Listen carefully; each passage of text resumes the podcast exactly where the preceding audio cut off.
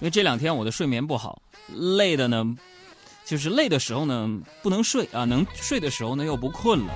现在我每天晚上啊，身体都会发生奇怪的变化。你比如说啊，十点的时候呢，我的身体对我说：“我困了，快睡觉吧。”然后我说：“着啥急？活还没干完呢，再忍一会儿。”然后两个小时之后，也就是说十二点钟了，我对我的身体说：“我困了，快睡吧。”身体说：“哼，晚了，睡不着了。”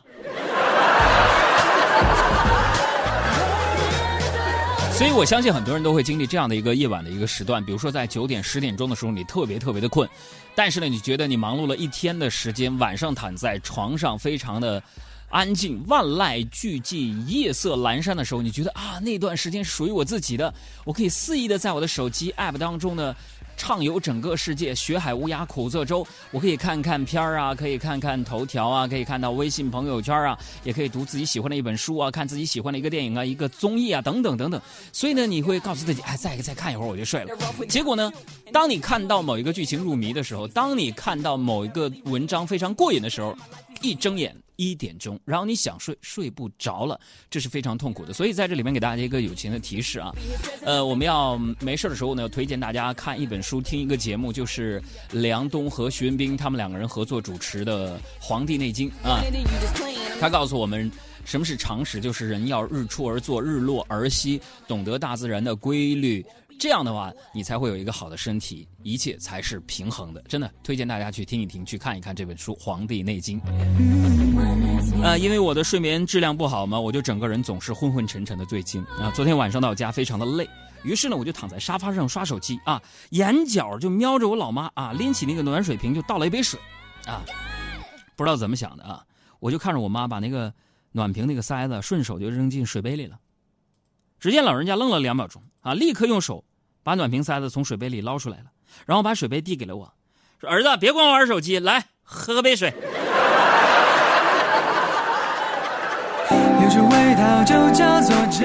这就是家的味道吗？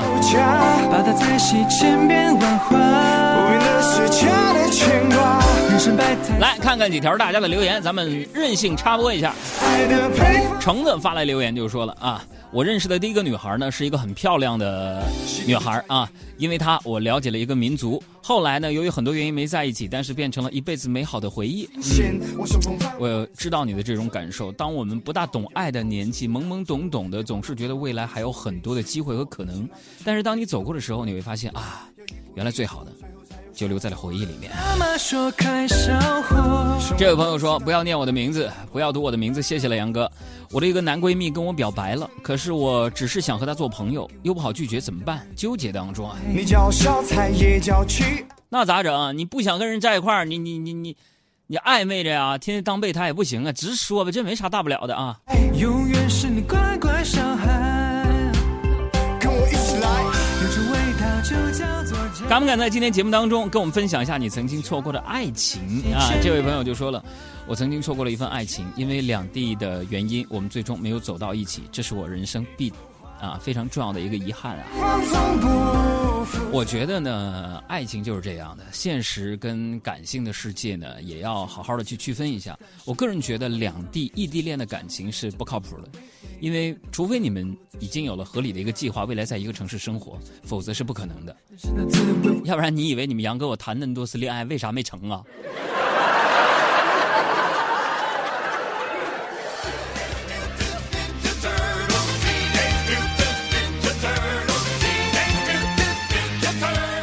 其实每个人呢，对自己失去了恋情啊，自己做错的事情呢，都会抱有遗憾。但是呢，不同的人呢，比如说外向的性格的人呢。呃，他会这个去找呃别人的原因啊，说这一切都是别人造成的。但是比较呃内向的这种人呢，比如像我这种啊，都是想自己的原因啊。其实我现在现在这种状态啊，我对自己非常的不满意。别看你们现在我啊啊出了书了，拍了电影了，拍了这个话剧了，然后又有电视节目、有电台节目，但其实我对自己非常不满意，因为我是一个急脾气，而现在这脾气还是特别的急啊，只是身体有点力不从心了。我也知道，就是说，哎呦，朋友跟我说，说海洋急脾气特别的不好，啊，我也知道，但是我不像我搭档小爱啊，小爱人家干什么事慢吞吞的，是吧？呃，好听点叫不急不慢，不急不徐。你看看啊，走路慢，啊，说话慢，啊，吃饭慢啊，我们都吃俩来回了，他这还在那嚼呢。开车都特别慢呢，朋友们，你看小爱开车就感觉像李菁在开车。一问小爱开多快啊？开的老快了，二十迈。杨哥，太刺激了。他开车慢到什么份上，他自己也知道。就是每当有人找他办事说小爱啊，你过来一趟呗。小爱通常会问：“啊，让我过去啊？你这事儿着急不？着急我就骑自行车，不着急我就开车去。”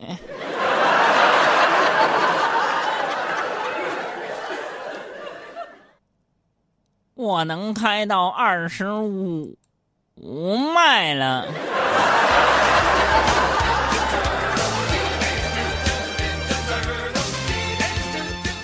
其实现在呢，小爱基本上已经不开车了啊。前阵子呢，他为了上下班方便，买了车之后呢，一个月不到啊，刚开始啊开四十迈把人给撞了啊，后来呢开二十迈啊把人给撞了，啊，就啥呢？就是嗯，不是。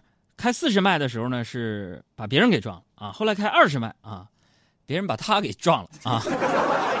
现在啊，现在这小爱，我跟你说，在小区里租了个车位，干啥呢？踏踏实实的把车停在那儿，每天安安分分的打车来上班。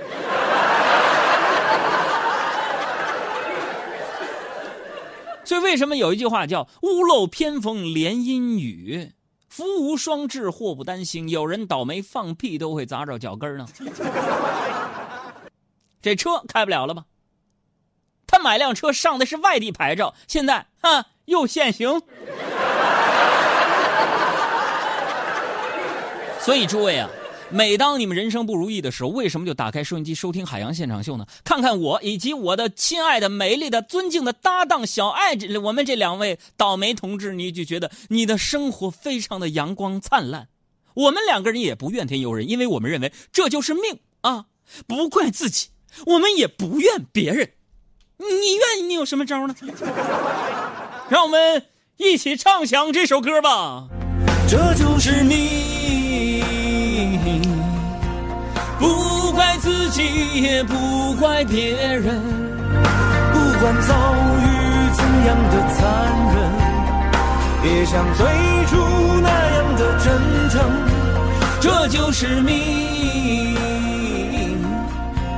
没有遗憾也不算完整，起起落落的才是人生。尽力而为，就无愧于心，这就是命。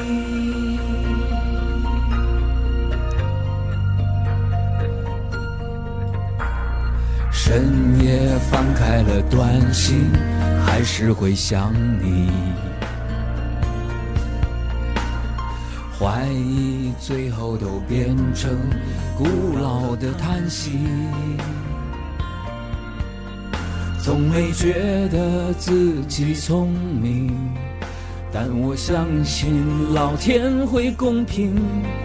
每个路口都有红绿灯，只要我等一等，一起唱，这就是命。不怪自己，也不怨别人，不管遭遇怎样的残忍。也像最初那样的真诚，这就是命。没有遗憾也不算完整，起起落落的才是人生。尽力而为就无愧于心，这就是命。减法生活。快乐加倍！大家好，我是海洋现场秀的快乐大使黄渤。城市上空最没有压力的声音，就在海洋现场秀。向日葵说：“只要面对着阳光，努力向上，日子就会变得单纯而美好。欢迎进入海洋的快乐生活。咱们继续海洋的快乐生活。我接着说啊，今天呢，咱们的工作室发生了一件大事儿。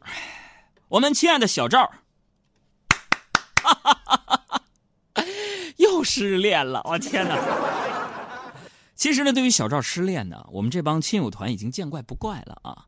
你们别看小赵个儿大，形象气质都不错，但是太木讷呀！啊，人家小赵跟我们说呀，说说我这人啊，就是嘴不甜，不会哄人，爱打游戏，脾气有点儿，但是我没啥缺点呢。朋友们，你看这自我认知，大哥，你这还叫没啥缺点？通过小赵，我十分怀疑小赵的字典当中缺点的解释跟我们不一样。我们不一样。我曾经就考验过他，我说小赵啊，如果有一天你女朋友生病了，等着你去照顾，但是此时你王者荣耀该刚开打一把晋级赛，这个时候你会怎么选？啊？哥，你再说一遍，没听明白。我说这样，我说就是说你有女朋友了，但是你女朋友生病了，是吧？呜嗷喊叫的，然后等着你去照顾、端茶冻水，啊！但是这个时候你呀，拿着手机，王者荣耀刚开始打第一把晋级赛，这个时候你会怎么选？请回答。小赵很为难呐，很为难，但是最后还是坚定的告诉我：“哥，怎么选？我告诉你，我选孙尚香，因为别的我不会玩。”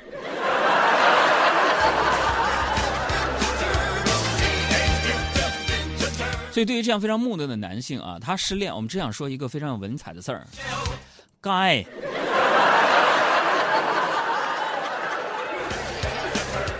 你说这男人木讷，有的时候是大智若愚，是不是？不可怕，可怕就在什么呢？啊，在既单纯又木讷啊！为了小赵个人问题啊，我们工作室这帮哥哥姐姐没少操心的。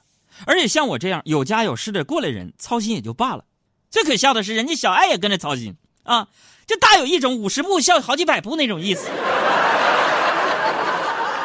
你说你操心什么？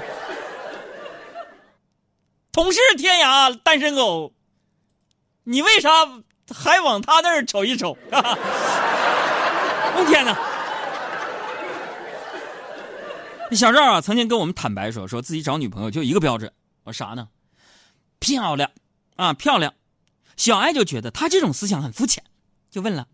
小赵，我问你，如果有一个非常性感、漂亮，但是性格脾气大的女人啊，死乞白咧的非要追你，你会跟她在一起吗？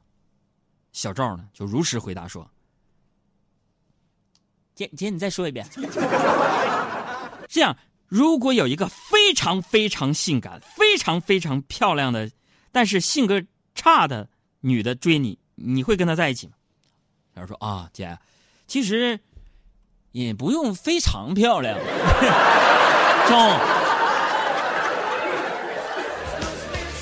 哎，说到这个现在年轻人的这个择偶观呢，我特别想多说几句。作为过来人啊，年长啊，各位几岁？虽然我不推崇这种长相决定一切的这个观点啊，但是呢，我也理解小赵为什么会在意另一半的长相啊。你比如说，女生找男朋友经常问啊，他性格怎么样啊？啊，女生说，哎呀，我有男朋友了啊。闺蜜就问，性格怎么样啊？啊，他在哪儿工作呀？是吧？他那个有没有爱心呐？等等等等。完，比如说几个哥们说：“哎，赵啊，我交女朋友了。”所有男生不就一句话：“哎，长得咋样？” 对吧？哎，但我跟你们说，哈佛大学心理学家研究表明说，这个儿童呢，从三岁开始呢，就已经倾向于通过一个人的相貌来判断对方的性格特征了。你比如说，诚信度和个人能力。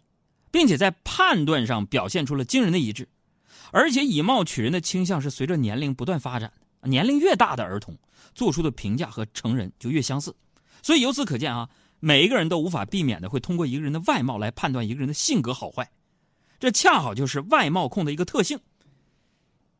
咱也不得不说，就外貌控本身没错，也同时呢是人性的一个体现。但是呢，现在偏偏你发现，就有一些人呢，通过这个方法来骗取他人信任。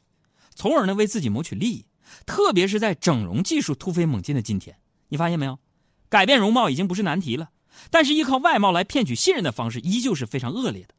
所以呢，我们在产生了第一印象之后呢，先不要忙着下结论，不妨再多了解一下啊。毕竟路遥知马力，日久见人心，是吧？今天这些我就跟小赵说啊，推心置腹跟他说这个观点。最后呢，我跟小赵达成共识，就是说如何才能啊快速走出情伤，那就是开展下一段感情啊。那有朋友就问了，那如果还走不出来怎么办？啊，那就只能说明两个问题：要么时间不够长，要么你的下一任不够好啊。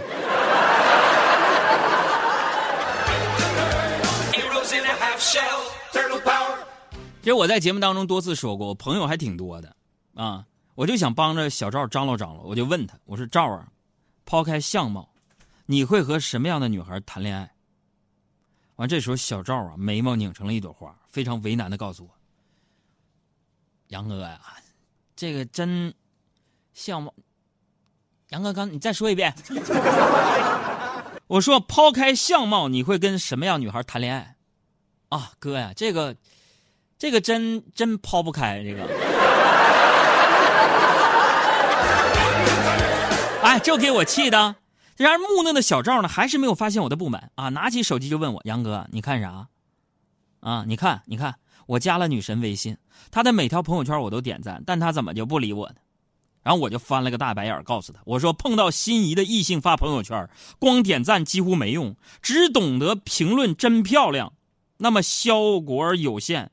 那回第几张非常好看，你获得的回复几率才高。”狂躁的年岁，肆意沸腾血液。